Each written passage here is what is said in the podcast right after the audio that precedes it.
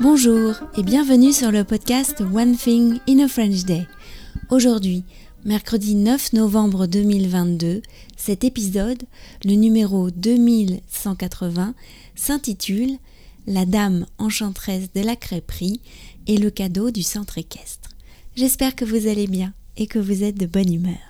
Je m'appelle Laetitia, je suis française, j'habite près de Paris et je vous raconte au travers de ce podcast un petit bout de ma journée. Vous pouvez vous abonner pour recevoir par email le texte du podcast sur onethinginafrenchday.com.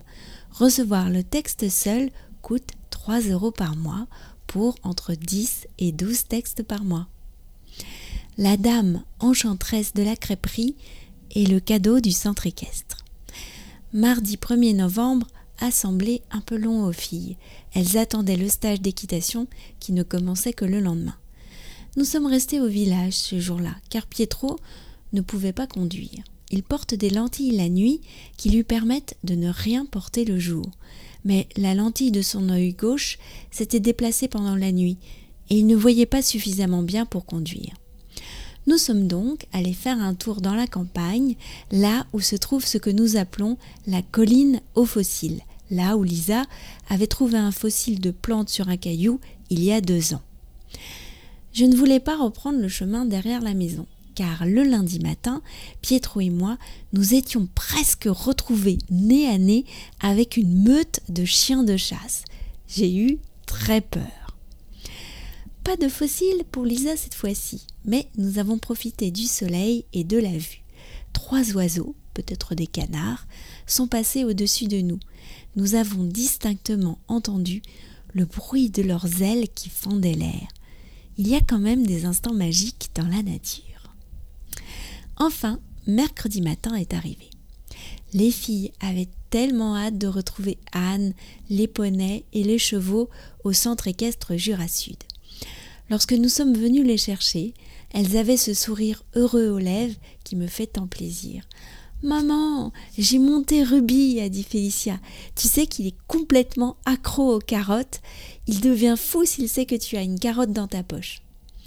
Nous avons fait une balade et nous avons galopé, a dit Lisa.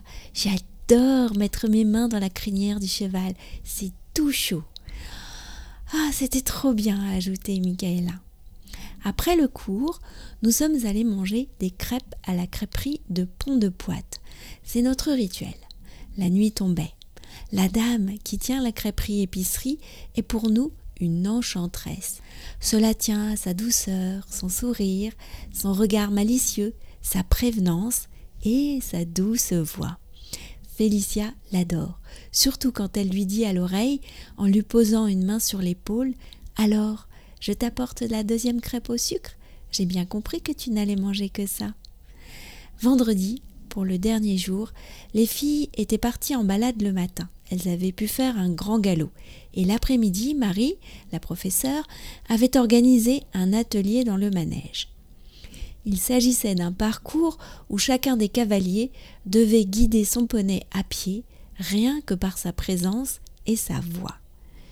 Je me suis dit, mais quel cadeau pour la confiance en soi. Si on est capable d'avoir une telle relation avec un cheval, on peut se dire qu'on peut tout réussir dans la vie.